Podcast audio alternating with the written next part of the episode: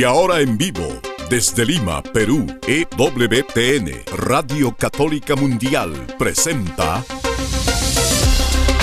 Más que Noticias, un programa informativo que analiza desde una visión de la fe los acontecimientos sociales, políticos y económicos más importantes de Latinoamérica, el Vaticano y el mundo. Más que noticias, respuestas a las interrogantes de los temas más actuales y la manera correcta de interpretarlos a la luz de la fe. Vidas ejemplares, actualidad del Vaticano, defensa de la vida, apologética, doctrina social de la Iglesia, devociones y mucho más. Esto es Más que Noticias. Comenzamos el programa. Hay una mentalidad que está al asedio en estos tiempos.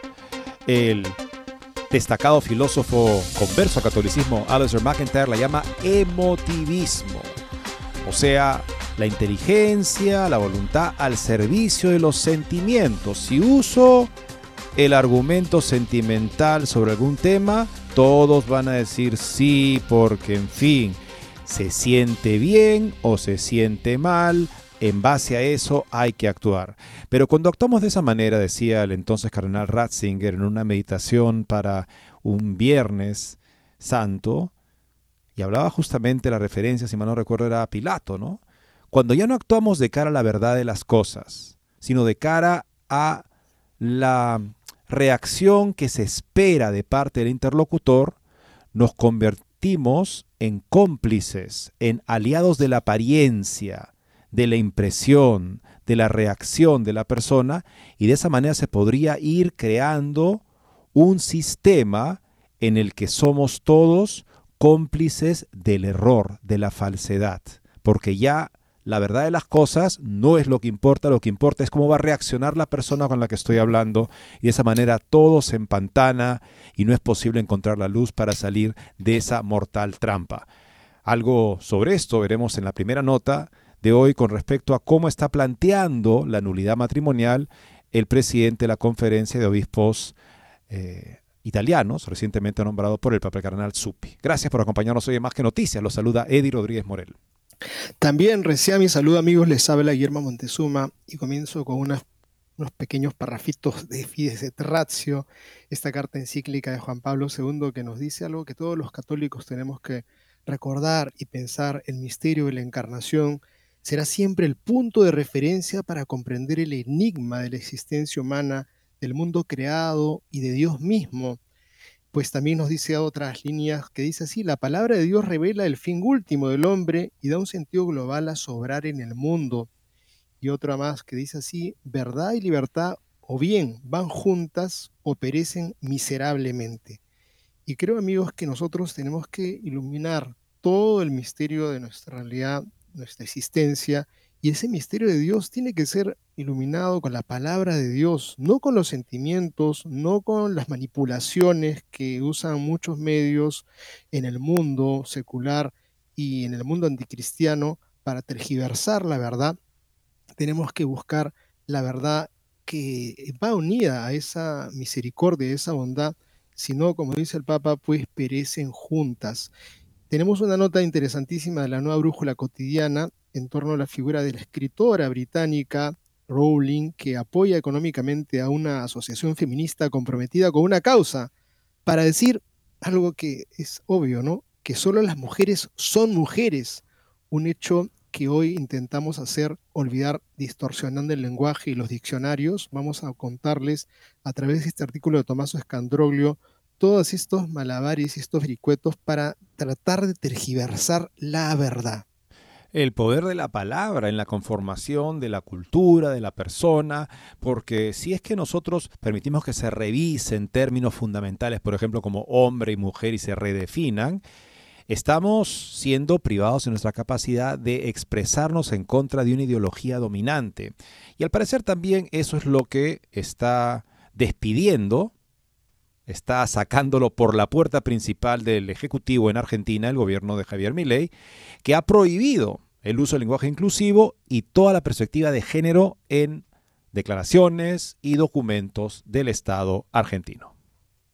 Y tenemos una historia que vamos a contarles de un joven nacido en una familia que de pronto se sintió femenino y les pidió a sus padres, a su padre, a su madre, que se refieran a él como ella, pues el desenlace es que prácticamente perdieron la patria potestad estos padres y tenemos otra nota también referente a la misma problemática de estos temas de confusión en torno a la identidad de nuestra infancia, de nuestros jóvenes, y que uno de los argumentos que alegan estos promotores del camino de la transexualidad es que tenemos nosotros que ayudarlos, porque si no pueden terminar en suicidio. Y entonces con ese argumento te emocionan y te dicen, caramba, si es que entonces no les dejamos ser mujercitas a aquellos que son varones y nacieron como hombres, y si es que no le permitimos a esta, a esta, a esta niña se convierta en un hombre, pues entonces vamos a exponerlos a que terminen suicidándose. Miren, los datos, amigos estadísticos, están diciéndonos que esto es una tremenda mentira, que no reduce el suicidio juvenil estos caminos de, entre comillas, afirmación de género. El mundo de los sentimientos es bastante cruel porque finalmente en nombre del sentimiento te digo, pobre mujer, no puede seguir adelante con este embarazo, mátalo. O sea, te das cuenta lo que parece, parece muy compasivo por un lado, ¿no? Los, los grandes las personas compasivas, tiernas, comprensivas de los medios, de la iglesia, se manifiestan a favor de los sentimientos sobre todo. Y el sentimiento sobre todo pues barre con aquello que no estimula mi sentimiento y justamente puedo asegurarme de que no aparezca porque me refiero solamente a una de las partes que está involucrada en una situación difícil, hasta el punto de que eso autorizaría a esa persona en una situación difícil a descartar, a destruir otra persona. Bueno, esto es lo que está pasando desde hace años con la fecundación in vitro, en nombre de el anhelo de una mujer, de una pareja, tener un hijo, puedo yo producir, descartar, incluso ceder para la experimentación sobre seres humanos a hijos propios. Así funciona este cruel negocio de la fertilidad in vitro. Cuando hay alternativas naturales como la naprotecnología que comentábamos hace unos días, no se quiere saber que hay esa alternativa porque se quiere lo que rinde, lo que paga mejor, que es producir múltiples hijos para poder luego seleccionar al más robusto, al más sano y luego los demás ya se verá lo que, hace con, lo que se hace con ellos. La Corte Suprema de Alabama ha dicho que esto, esto implica una, un maltrato y un descuido criminal con seres humanos, porque así lo establece una reciente ley, una reciente memorándum, un reciente referéndum en ese estado. Bueno, es comprensible, como les decíamos, rápidamente todos se alinean con el argumento sentimentalmente correcto, porque es muy difícil argumentar contra los sentimientos. Es lo que se tiene que hacer, lo que hizo Monseñor Strickland el día de ayer, cuando escuchábamos justamente cómo se manifestaba ante esa cena Ronald Reagan y dijo, esto no podemos ser superficiales ni desinformados sobre lo que significa este tipo de procedimientos. Así habla un pastor real, lo que quisiéramos escuchar de nuestros obispos si no buscaran tanto ser popular y caer bien a una cultura emotivista, sentimentalista. Bueno, también por supuesto es de esperarse que inmediatamente los partidarios del aborto, y en este caso tan compasivamente de la fertilización in vitro, quieran hacer campaña, sacar ganancia de esta controversia. Y vamos a ver una nota de voto católico en la que se nos explica cómo una propuesta de una senadora demócrata para tratar de asegurar como derecho legal la fertilización in vitro ha recibido duras críticas. Esperemos que crezcan y se pueda entonces entender que están en juego vidas de seres humanos indefensos. Amigos, y lo que sigue es un poco una nota que nos va a penar, aunque ya sabemos cómo se encuentran las cosas en el viejo mundo, en concreto en España, en concreto en esta nación que han hecho una opción por no tener hijos y que cada vez son menos eh, los que están naciendo, pero no solamente en el nacimiento de niños, sino también en el número de jóvenes que ingresan al seminario, pues va en bajada, cada vez es menos los muchachos que ven el seminario como una posibilidad. Yo creo que eso es natural cuando uno ve tanta confusión, es como que quieres cruzar el río pisando hojas, ¿no? Pisas rocas y encuentras simplemente eh, sacerdotes que dicen cada barbaridad. obispos que dicen otras tantas, es cada vez menos los seminaristas, pero también menos los sacerdotes ordenados en España. Y en contraste, Infocatólica también nos deja otra información que es esperanzadora, sin duda, esperanzadora porque no es así lo único que existe en el mundo de nuestra fe, en donde vemos una caída de seminaristas y menos sacerdotes, sino que están habiendo comunidades religiosas y en concreto en Irlanda, vamos a contarle el caso de monjes benedictinos de la adoración perpetua que está increciendo. Esto es una gran dicha, una gran alegría. Miraremos un poco el por qué y qué es lo que está ocurriendo en este fenómeno de brote vocacional hacia la vida contemplativa. Con estas notas y otras volvemos en breve. No se muevan de EWTN, Radio Católica Mundial. Enseguida regresamos con Más que Noticias.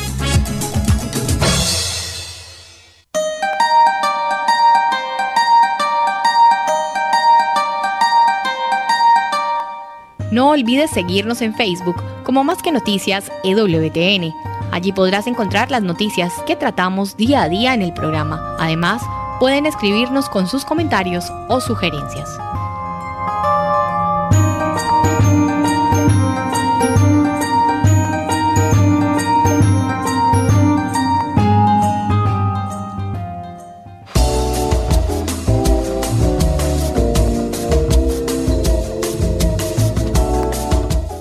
Si quieres estar informado de todas las noticias del acontecer de la iglesia y seguir el día a día del Papa Francisco, entra ya a la página web de Asiprensa www.asiprensa.com y podrás estar enterado de todo lo que sucede en la iglesia.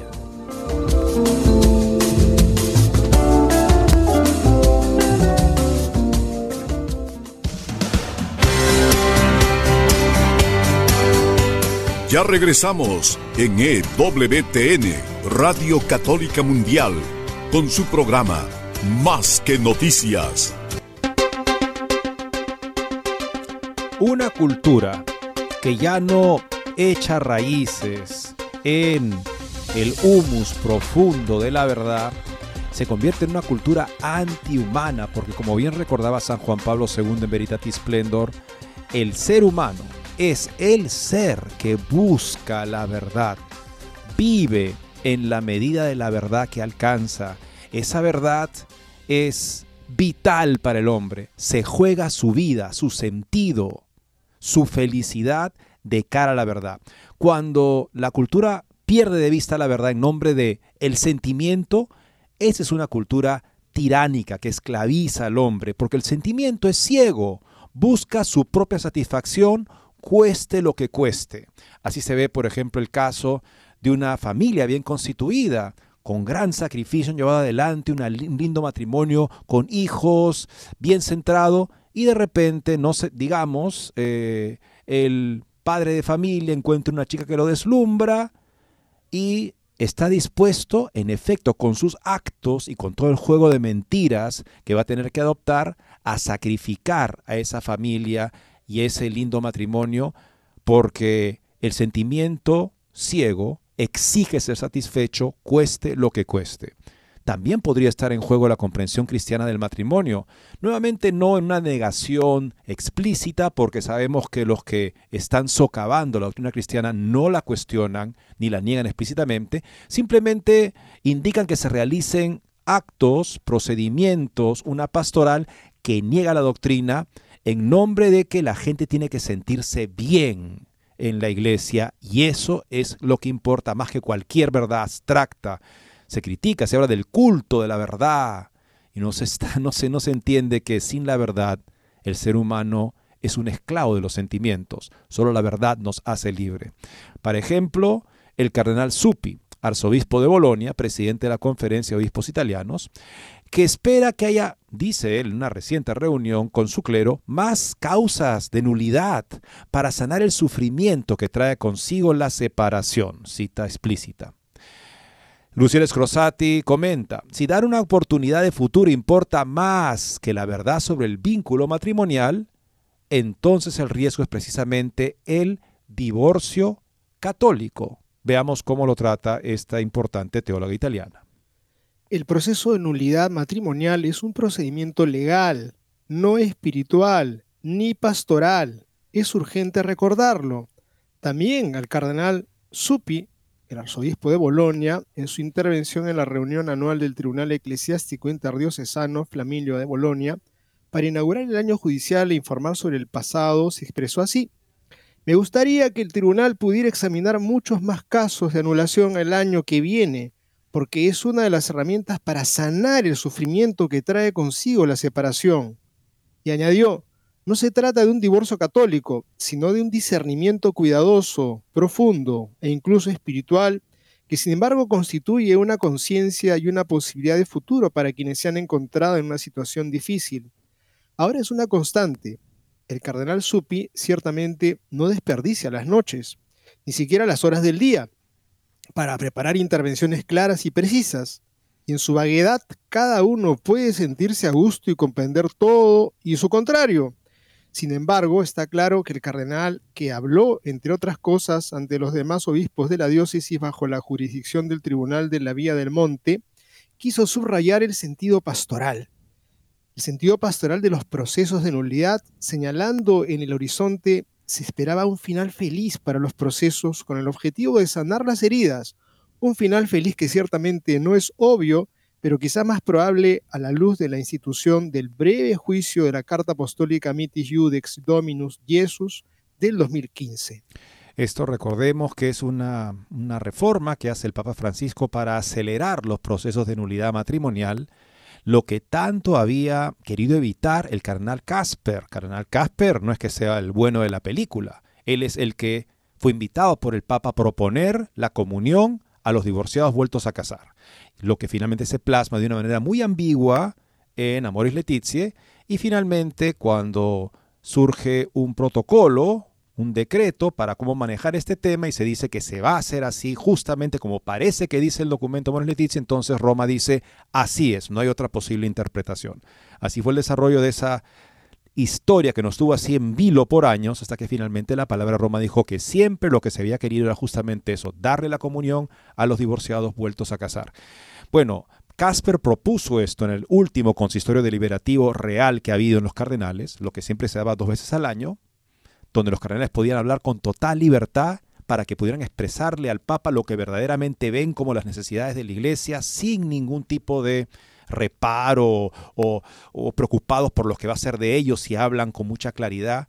El Papa no ha querido que haya eso. Ha creado otras instancias donde las personas hablan, pero las personas que hablan en esas instancias normalmente son todas personas que piensan de una manera muy semejante al Papa. Entonces ya no hay, ya no existe ese contrapeso que ayudaba a los papas a ser más objetivos y claros sobre las problemáticas que tenían en mano y no pensar que porque tienen el poder Basta rodearse de personas que piensen como tú para hacer una gestión prudente de ese poder. Bueno, el cardenal Casper justamente decía, si no exploramos soluciones pastorales como esta, dar la comunión a los divorciados vueltos a casar, la alternativa sería simplificar más aún el proceso de nulidad matrimonial. Y eso haría que la iglesia quedara mal ante el mundo porque estaría de hecho avalando un tipo de divorcio express católico. Eso decía el cardenal Casper. Bueno, Mites Judex lamentablemente realizó esa, ese temor que tenía el cardenal Casper y que quería evitar con Amoris Letizia, bueno, con la comunión a los divorciados vueltos a casar, finalmente ambas cosas fueron promovidas de una manera sorprendente en un par de años. Continúa Scrosati. Es ciertamente chocante que ante un tribunal, que tiene como único objetivo verificar la existencia o no del vínculo matrimonial, se esperen muchos casos de nulidad lo que dijo el cardenal Suppi, ¿no? En otras palabras, la Corte está llamada a abordar el pasado sobre la base de la documentación presente y no el futuro de las personas involucradas. Y importante, no hay causa de anulación, porque los tribunales competentes no pueden anular nada, sino declararlo nulo, que es una cosa bien distinta. O sea, no se anula un matrimonio, se declara nulo. Parece un juego de palabras, pero no lo es, es muy importante. Porque anular quiere decir que había algo y ahora yo lo anulo. Declarar nulo quiere decir que nunca hubo nada, aunque parecía haberlo, porque se ha, descubierto evidencia que se puede ver externamente, se puede justamente sopesar y evaluar que demuestran que faltó algo constitutivo en ese matrimonio. Una cosa bien distinta, como dice Rosati. En lugar de hablar espontáneamente y con sentimiento, sería deseable que el cardenal Supi aceptara humildemente leer dos líneas escritas por personas competentes, comenta Scrosati. Demos un paso atrás. Los dos cambios más significativos en MIDI, el documento que hagamos hacer mención, se refieren a los procesos ordinarios, por un lado, y al establecimiento de un proceso nuevo y más corto por el otro. Por la primera parte se suprime la decisión de doble conformidad. Si después de la primera sentencia no hay recurso, esta confirmación adquiere fuerza ejecutiva. Sobre el segundo, el nuevo proceso corto exige que exista una solicitud conjunta de los cónyuges y prevé una investigación de la prueba pro nulidad seguida de 15 días para la presentación de elementos a favor del vínculo. Por lo tanto, el obispo reconocido como juez único puede dictar sentencia afirmativa, por tanto, de nulidad, o, si cree no haber alcanzado certeza en la sentencia, posponer todo el juicio ordinario, por tanto, no puede expresarse negativamente. O sea, aquí el problema justamente es que si la pareja está de acuerdo, pueden tener una nulidad en un mes. Ese es el tema. Si los dos dicen, no, ahí no hubo nada, realmente no, no fue matrimonio. Ok, los dos están de acuerdo, no hay nadie que diga que sí hubo matrimonio. Entonces, se puede proceder así. En un mes tienes tu decreto de, que dice que nunca hubo matrimonio. Así es de increíble esa alternativa que establece. Y además, no hay el requisito de que sea nuevamente revisado el juicio. ¿Y por qué había ese tipo de doble requisito? Parece una tortura. No lo es. Es justamente para garantizar que cuando la iglesia se manifiesta en un juicio de esta naturaleza, es porque en efecto se ha demostrado, más allá de duda razonable, de que nunca hubo un matrimonio. Hoy en día eso es algo que parece ser una página amarillenta de la historia cuando es lo que la iglesia debe confirmar en cada proceso de nulidad. Es claro, continúa Scrosati, por tanto, que el proceso corto solo puede emprenderse en los casos en que la nulidad es manifiesta y por tanto no requiere investigaciones particularmente profundas debido a la evidencia de los argumentos escribidos a favor de la nulidad y la rapidez de su disponibilidad. De lo contrario, estaría en peligro el principio de indisolubilidad del matrimonio. Por tanto, el caso de incapacidad consentida debe normalmente encomendarse al juicio ordinario salvo que se trate de patologías clínicas graves ya documentadas mediante informes periciales adecuados o datos clínicos. Hay que recordar que las incapacitaciones deben probarse en acto consenso, por tanto, antes de la boda.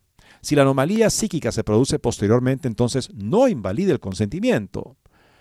el, el, número 1095 considera tres categorías de personas incapaces de contraer matrimonio. Una, las que carecen de suficiente uso de la razón.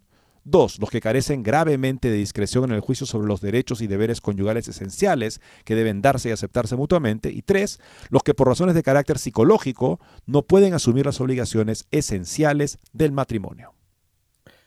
Pasamos ahora a los datos del Tribunal Flaminio del 2023 que conciernen además de la diócesis de Bolonia a las diócesis de Rimini, Ferrara, Comacchio, Forli, Bertinoro, Cesena, Sarcina y Mola, Poliana, Ravenna, Serbia, San Marino.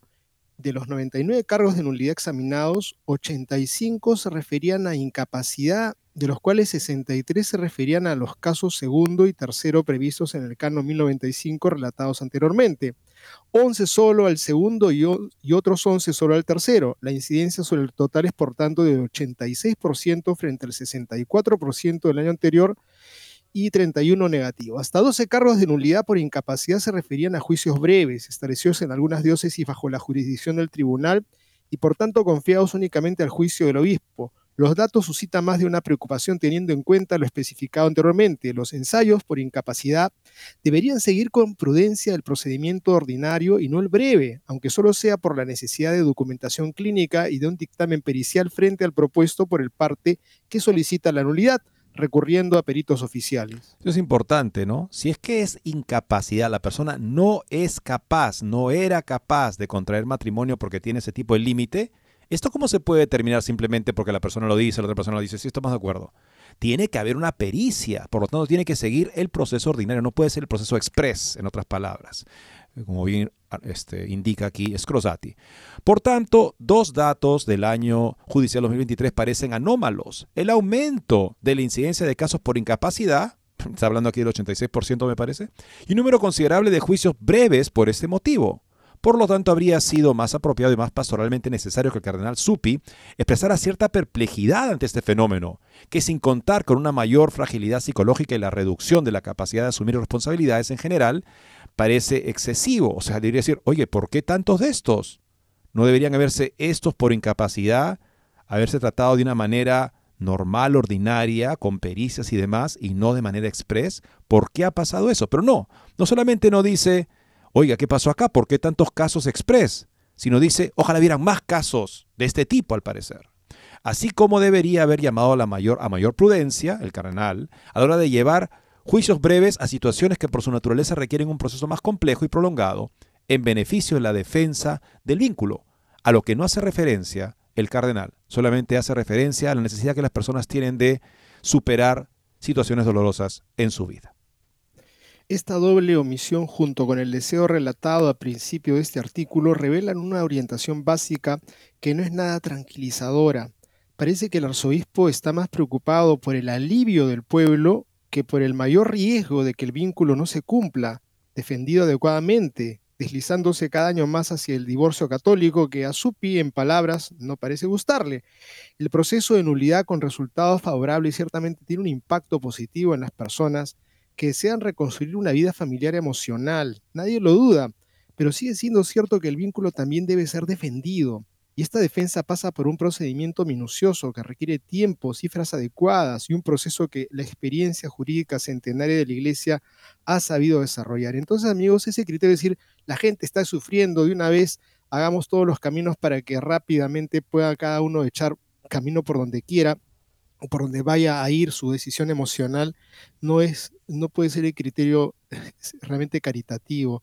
Podríamos estar haciéndoles un tremendo daño y quizá en ese momento alguna parte dirá, sí, por despecho, yo le doy de una vez, digo que sí, estuve en incapacidad y qué sé yo, y después se agarre la cabeza y diga qué he hecho, porque se procedió de una manera sentimental.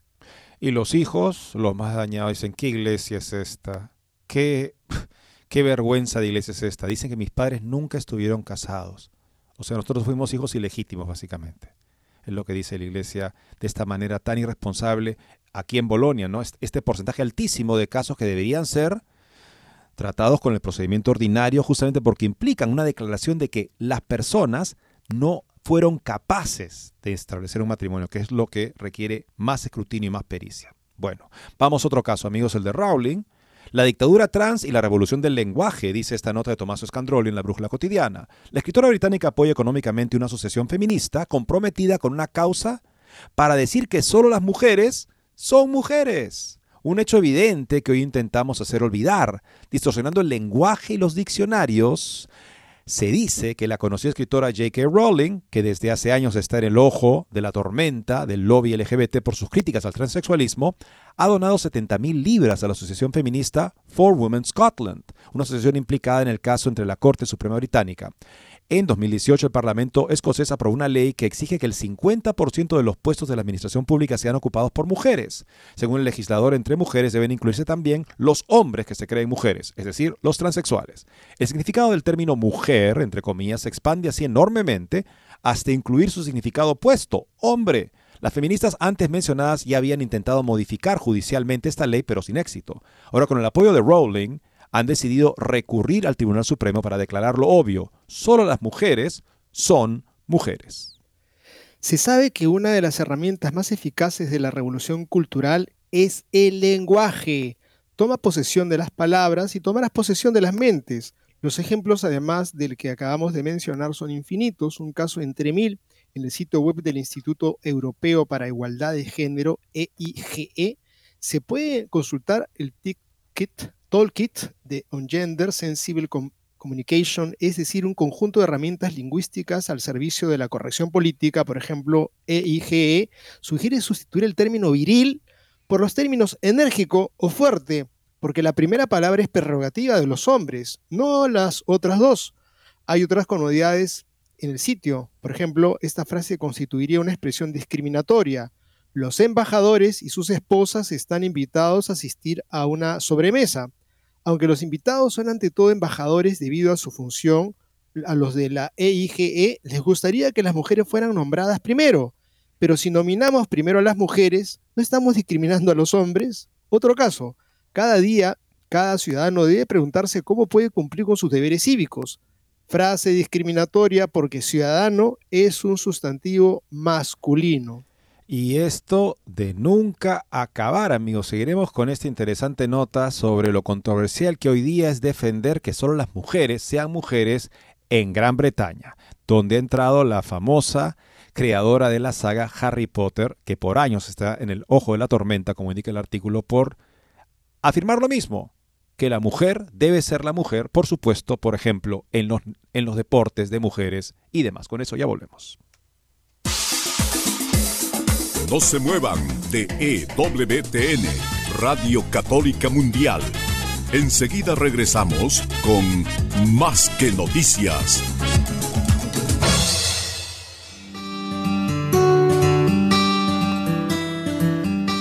En la página web de EWTN podrás encontrar los programas de EWTN Radio y Televisión.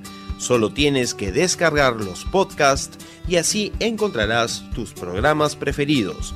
Recuerda en www.ewtn.com.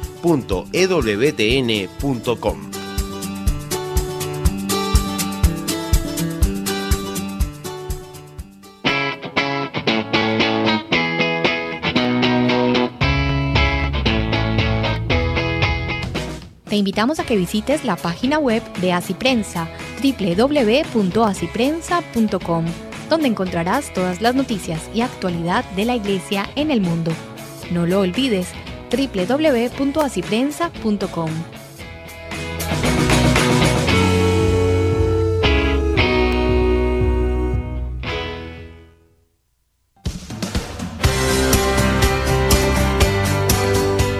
Ya regresamos en EWTN, Radio Católica Mundial, con su programa más que noticias.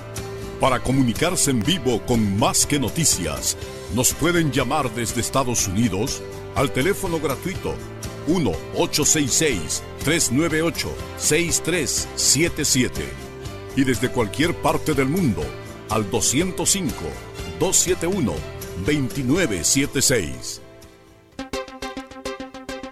La guerra por el lenguaje es una guerra por el control mental. Esto fue parte del argumento con el que Jordan Peterson eh, rechazó una ley propuesta en Canadá que criminalizaba el no utilizar los pronombres de género autopercibido de las personas. Si una persona no se informaba bien y cometía una indiscreción, se equivocaba en el pronombre, esa persona podía ser llevada ante los tribunales. Y Peterson decía, si me dices cómo tengo que hablar, me estás diciendo cómo tengo que pensar. Y así son las dictaduras. Eso lo lanzó aún más a la celebridad, a la fama internacional y le permitió aumentar este gran foro que ha desarrollado desde entonces para presentar una alternativa en la que la verdad de las cosas debe ser fundamental si es que vamos a ser libres.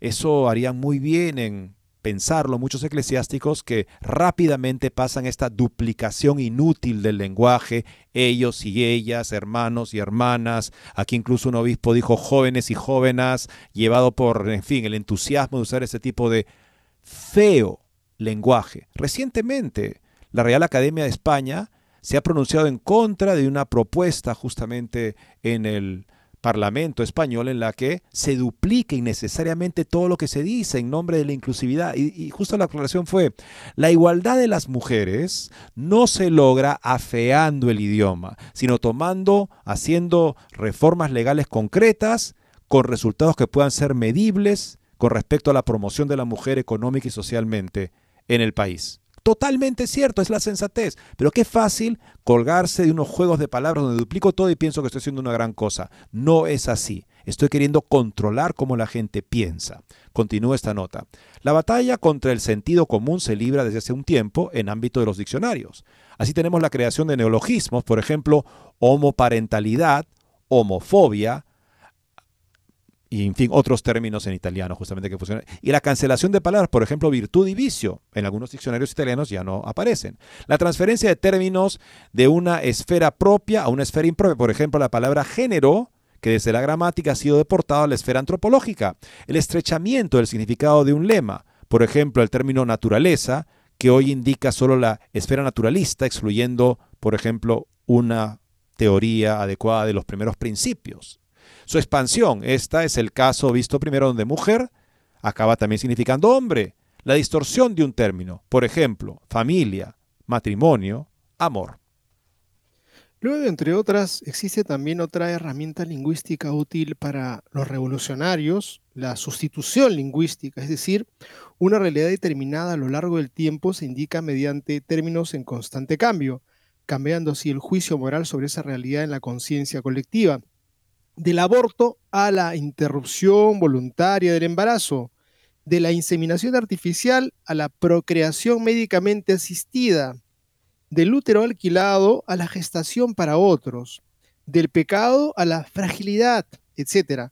Otras realidades han estado marcadas por varias etapas intermedias de discapacitado a persona con discapacidad. De discapacitado a persona con discapacidad, esto es en la Convención de las Naciones Unidas sobre Derechos de las Personas con Discapacidad, esto fue en el año 2007. Uno de los propósitos de esta involución lingüística, como se mencionó, es cambiar la percepción colectiva en favor de la ideología. Por ejemplo, el cambio del aborto a la interrupción voluntaria del embarazo pretende ocultar el hecho de que el aborto es, ¿qué cosa amigos? Un asesinato. En otras ocasiones, el proceso involutivo tiende a preservar para un determinado grupo social el estatus no de refugiado político, sino de persona políticamente privilegiada, es decir, el estatus de minoría en el imaginario colectivo. Construido ad hoc, la minoría siempre está oprimida, siempre es víctima, siempre no es escuchada, siempre marginada, siempre excluida, siempre discriminada, siempre incomprendida. Una ideología adolescente, se podría decir. Por eso cualquier término, incluso respetuoso hacia los miembros de esta minoría, nunca es bueno a largo plazo y debe cambiar. Si saliera bien significaría que esa minoría finalmente ha sido aceptada y por tanto debería detenerse la lucha por sus reivindicaciones sociales. En cuanto una palabra se vuelve concretamente inclusiva en su uso social, se elige otra, tildando a la anterior de discriminatoria. Eh, qué, qué, interesante esto, ¿no? O sea, si de repente esa palabra ya empieza a parecer positiva, entonces tengo que buscar otra porque parece que ya no están excluidos y tengo que seguir manteniendo, porque esa es la fuente de mi poder político, que esas personas están siendo excluidas, no tienen nadie que los represente y es por eso que se necesita tomar medidas fuertes para cambiar la sociedad, comenzando por el lenguaje. Y por tanto la evolución la involución más bien de los términos es un fiel espejo del deseo de posicionarse siempre en el contexto cultural como un grupo social frágil. Por lo tanto, sería ofensivo utilizar un término que ya ha pasado de moda. Veas el caso de discapacitados sustituidos desde hace un tiempo por persona discapacitada. Lo que no indica tanto un aumento de la sensibilidad colectiva hacia esta categoría de personas, un aumento de una sensibilidad que en algunos casos existe, sino más bien la difusión de un pietismo que no mira al bien real de la persona, una solidaridad peluda que nada tiene que ver con una auténtica ayuda a las personas desfavorecidas. O sea, es todo este juego de palabras cuando hago el cambio de palabras y pienso que con eso cumplí con tratar de ayudar a las personas eh, desfavorecidas. Si este fuera el caso, los niños enfermos o con malformaciones ya no serían abortados. Muy buena observación final. Y veamos ahorita, amigos, lo que esto significa en la práctica del cambio de mando en Argentina, donde el gobierno de Milei prohíbe el lenguaje inclusivo y toda la perspectiva de género. Vetará en las comunicaciones de la administración pública todas las expresiones que vayan en contra de las normas de la Real Academia Española. Las perspectivas de género se han utilizado como negocio de la política, dice el vocero de la Casa Rosada.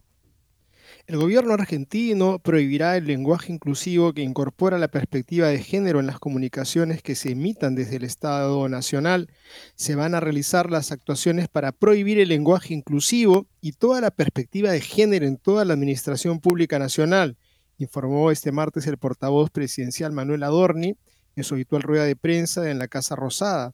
Esta iniciativa adoptada a primera instancia por el Ministerio de Defensa se trasladará al resto de los organismos estatales. Y abro comillas aquí, el lenguaje contempla todos los sectores, es el que utilizamos en la lengua castellana, es el español, ha justificado Dorni, que no es necesario introducir nuevas estructuras para dar cabida a otras sensibilidades. El ministro de Defensa, Luis Petri, había establecido también el lunes la obligatoriedad del idioma castellano conforme a las normas de la Real Academia de la Lengua Española, con el objetivo de eliminar formas incorrectas del lenguaje que puedan generar una interpretación errónea y afectar incluso al desarrollo de las operaciones militares. Imagínate, ¿no? Si empiezan a decir los soldados y las soldadas en el campo de batalla contra los enemigos y las enemigas, bueno, ya, ya te bombardearon la base, hermano, si te pones a hablar así, ¿no? Bueno, empiezan de eso, pero dicen, oye, ¿no hay acaso un ente autorizado para mm, esclarecer lo que es esta hermosa lengua y mantenerla hermosa? Lo hay hay que seguir sus reglas. Las comunicaciones en el ámbito de la defensa nacional deben ser breves, claras y concisas de acuerdo con lo que establecen los reglamentos militares correspondientes. Recoge una resolución del Ministerio que vierte con medidas contra quienes incumplan las nuevas directrices. El gobierno que preside Javier Milei eliminará así la arroba, o sea, amigos, amigas, una o arroba para que sea OA, ¿no? La X, amiguex, la E, amigues, así como la innecesaria inclusión del femenino en todos los documentos de la administración pública, o sea, alumnos y alumnas, ciudadanos y ciudadanas, refirió el portavoz del mandatario. Las disquisiciones sobre la idoneidad del lenguaje inclusivo son un tema sobre el que la gestión actual no va a intervenir por considerarlo parte del negocio de la política, añadió el funcionario. Es un debate en el que nosotros no vamos a participar, porque consideramos que las perspectivas de género se han utilizado como negocio en la política, manifestó. El expresidente Alberto Fernández defendió el uso del lenguaje inclusivo y su empleo fue incorporado en las comunicaciones públicas del Ministerio de las Mujeres, Género y Diversidad, hoy eliminado por el actual Ejecutivo. Sí, el gran comprensivo, tan sensible a que nadie se sienta excluido y que además legalizó la exclusión criminal asesina del ser humano por nacer privado de derechos en la Argentina. Esa es la falsa compasión de la que estamos hablando. El sentimiento, qué bonito, el sentimiento que me importa, que me es políticamente útil. El otro, descuartízalo si quieres, me importa un bledo. Así funciona esta engañosa eh, ideología que pone el sentimiento encima de la verdad. Y se me cayó la señal hace un ratito, así que estoy eh, recién conectándome otra vez. Volvemos acá entonces con la siguiente, amigos, que es una nota muy interesante, lo que ha pasado en Indiana. Veamos también lo que pasa acá. En nombre, no, hay que ser sensibles a los muchachos, las muchachas, las muchachex, los que no se consideran su propio sexo, en fin. ¿Qué, podría ser más compasivo? Veamos un ejemplo de lo cruel que es esta ideología. En el año 2019, el hijo de Mary y Jeremy Cox, padres cristianos de Indiana, decide que quiere cambiar de sexo. Se siente femenino y les pide a mamá y papá que se refieran a él como si fuera ella. En el 2021 el niño les es arrebatado y acaba en un hogar de protección de afirmación de género. El motivo aducido se refería al hecho de que su negativa a cumplir los deseos de su hijo habría empeorado un trastorno alimentario existente.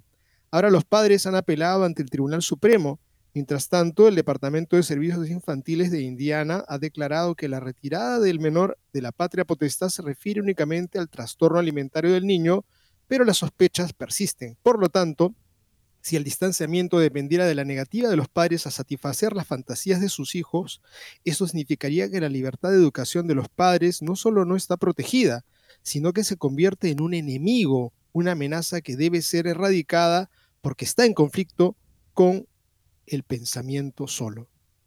Con el pensamiento único, que es lo que estamos justamente eh, denunciando acá.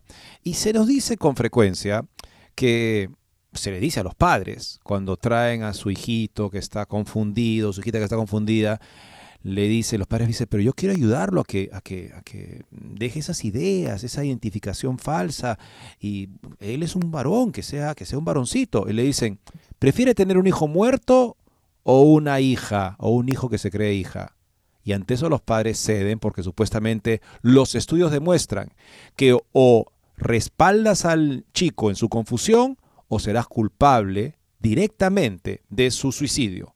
Eso no es verdad, según un nuevo estudio finlandés, un país extremadamente liberal, ahí, ahí casi no hay conservadores, contradice el tema central de conversación pro LGBTQ, que de que someter a niños a los llamados cuidados de afirmación de género reduce las tasas de suicidio.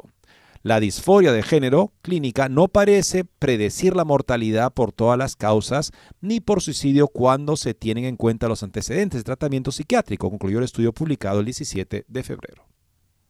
El estudio comparó la mortalidad por todas las causas y por suicidio entre adolescentes y adultos jóvenes que contaron servicios especializados en identidad de género en Finlandia entre el año 1996 y 2019. Estos son menores de 23 años. Benjamin Ryan escribió en The New York Post el sábado que el movimiento que respalda el tratamiento de transición de género para niños se basa en la afirmación de que las intervenciones médicas pediátricas no solo son médicamente necesarias, sino que realmente salvan vidas. Ryan señaló que hace, hasta hace muy poco ningún investigador habría intentado determinar si esta afirmación es cierta. Un nuevo importante estudio realizado en Finlandia encontró que proporcionar hormonas entre sexos y cirugías de transición de género adolescentes y adultos jóvenes no parecía tener ningún efecto significativo sobre las muertes por suicidio, informó. También, según Ryan, el estudio demostró que la angustia de género, lo suficientemente grave como para enviar a los jóvenes a una clínica de género, tampoco estaba relacionada de forma independiente con una mayor tasa de muerte por suicidio. Indicó que, sin embargo, los investigadores del estudio encontraron que un gran número de citas con especialistas en salud mental, o en otras palabras, problemas graves de salud mental, pueden estar vinculados de forma independiente con una mayor probabilidad de suicidio en adultos jóvenes. Se supone que si están viendo un profesional de salud mental es porque hay un malestar y más citas, por supuesto, indican que hay un tal vez malestar que aún no está suficientemente controlado. Eso podría estar relacionado con una lamentable decisión del joven, pero no específicamente el tratamiento de hormonas o de afirmación de género, eso parece no tener ningún efecto en que el joven no se quite o se quite la vida. El doctor Rita Gartú Caltiala, uno de los investigadores principales del estudio, dijo que es muy poco ético que las llamadas clínicas de género, entre comillas clínicas de género, mencionen la posibilidad del suicidio cuando hablan con los padres cuando están considerando procedimientos transgénero. No se basa en hechos, dijo, refiriéndose a la pregunta común que los médicos hacen a los padres. ¿Preferirías tener un hijo vivo o una hija muerta? Eh, de nuevo, Ryan dice así, los hallazgos de la investigación del doctor Caltiala van en contra de una vasta y poderosa coalición de partidarios del tratamiento de transición de género para jóvenes, quienes afirman que salvan vidas, incluido las principales sociedades médicas de los Estados Unidos como la Academia Estadounidense de Pediatría, la ACLU y grupos LGTB como la GLAD y la Compañía de Derechos Humanos. Como señaló Ryan, la doctora alguna vez apoyó el tratamiento de transición de género para adolescentes e incluso inauguró una de las primeras clínicas pediátricas de género en Finlandia en 2011, o sea que no es ninguna persona marginal. Alguna vez apoyó este tratamiento y también inauguró una de las primeras clínicas pediátricas de género en Finlandia en 2011, o sea que es una persona que sobre el campo se ha dado cuenta que esto es un engaña, muchachos, lamentablemente. Y ahora vemos, amigos, lo que está haciendo eh, el oportunismo político con el reciente fallo de la Corte Suprema de Alabama que dice que si un ser humano sufre un maltrato antes de nacer, un maltrato culposo, entonces entra en vigor la ley contra el maltrato y la muerte del ser humano que en Alabama rige desde el momento de la concepción. Veamos cómo está tratando de aprovechar esta temática que ahora todos se alinean y dicen, ¡ay, qué bueno! Todos, republicanos y demócratas se alinean porque es un argumento sentimental. Perfecto, es el momento de imponer por ley entonces la fertilización in vitro. O sea, imponer por ley un procedimiento que produce y descarta y congela y cede para experimentación científica a seres humanos, a los hijos de las personas que buscan este tratamiento. La senadora Tammy Duckworth, demócrata por Illinois, propuso un proyecto de ley federal que crearía un derecho a acceder a la fertilización in vitro y otras tecnologías de reproducción asistida. Duckworth y sus colegas en el Congreso anunciaron el proyecto de ley a mediados de enero, un mes antes de que la Corte Suprema de Alabama dictaminara que los embriones humanos congelados creados mediante fertilización in vitro son niños con derechos humanos según la ley estatal. Un comunicado de prensa el 18 de enero de la oficina del senador decía, mientras los republicanos y el movimiento antiaborto continúan sus ataques estado por estado a la atención de salud reproductiva en los Estados Unidos posteriores a Roe, Duckworth, senadora Patty Murray, demócrata, así como el republicano Susan Wild, demócrata, están introduciendo una nueva legislación para proteger el derecho de todos los estadounidenses al acceso a fecundación in, vitro. La oficina Duckworth caracterizó a la fertilización in vitro y al otro mecanismo como servicios que millones de estadounidenses necesitan para tener hijos. Esta nueva legislación establecería un derecho legal a acceder a los servicios de fertilización in vitro y otros servicios de ART, anticipando así cualquier esfuerzo estatal para limitar dicho acceso y garantizando que ningún padre esperanzado o sus médicos sean castigados por intentar iniciar o hacer crecer una familia, continuó el comunicado. Como vemos, referencia cero al hecho de que se producen múltiples hijos en laboratorio, se someten a procesos de control de calidad y se elige el más robusto, el más sano y los demás son congelados indefinidamente, mal, perdidos en la manipulación, cedidos para la experimentación. De eso no se dice nada. ¿Se dan cuenta lo engañoso que es el argumento emotivista? Solo mira esto, no mires otra cosa para que sientas lo que yo quiero que sientas y así te pueda manipular. ¿Por qué te estoy manipulando? Porque no quiero que ni siquiera consideres toda la verdad. Cuando te dejo considerar toda la verdad, entonces te dejo ser libre para decidir. Aquí no se quiere eso. Tras el fallo de Alabama, Duckworth, perdón, quisiera simplemente decir para aquellas personas que dicen por qué están criticando eso, este, es la ciencia la que viene en ayuda de una familia, de una pareja de esposos que no pudo tener hijos y que ahora se le abre la grandísima oportunidad. Tienen que saber de una palabra que tienen que recordar y investigar lo que se llama la selección embrionaria. Recuerden bien amigos, selección embrionaria, que es justamente lo que Eddie estaba mencionando, ¿no? Se pone pues eh, a elegir un embrión, el resto quedará congelado, el resto terminará de repente en un tacho de basura o el resto terminará pues eh, como parte de algún proyecto en venta de criaturas. Y creo que eso es algo que tenía que generar una repulsa a cualquier persona que tiene dos dedos de frente y sensibilidad, además de todo el significado que podrán ser esas especie de tiendas en donde se acumulan sémenes o se acumula óvulos o se venden y se ponen en negocio diferentes características para crear seres humanos. Tras el fallo de Alabama, Duckworth ha redoblado su propuesta de proyecto de ley que, según dijo el domingo, aún no había recibido el apoyo de ningún republicano. Los republicanos han antepuesto los derechos de un óvulo fertilizado a los derechos de la mujer. Señora, usted nunca fue un óvulo fertilizado, ¿correcto?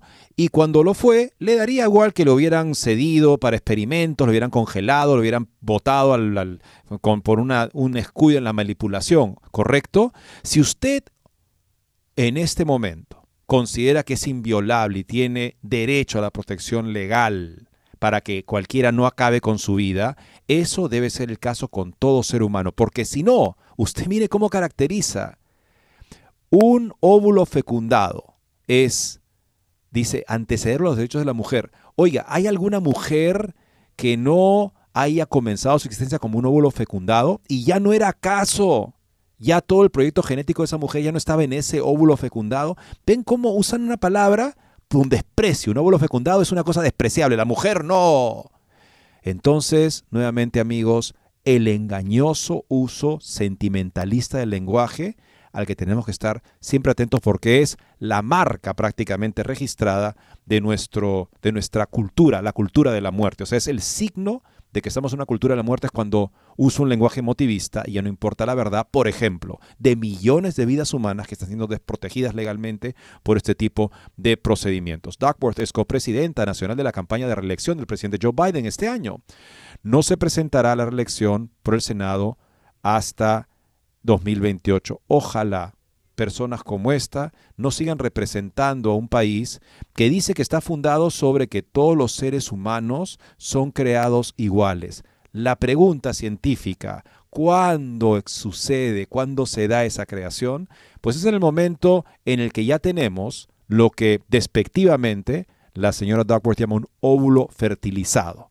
Nunca hay que contraponer derechos humanos, como los derechos de una mujer, a los derechos humanos de un individuo de la especie humana como es ese individuo desde el momento de la concepción.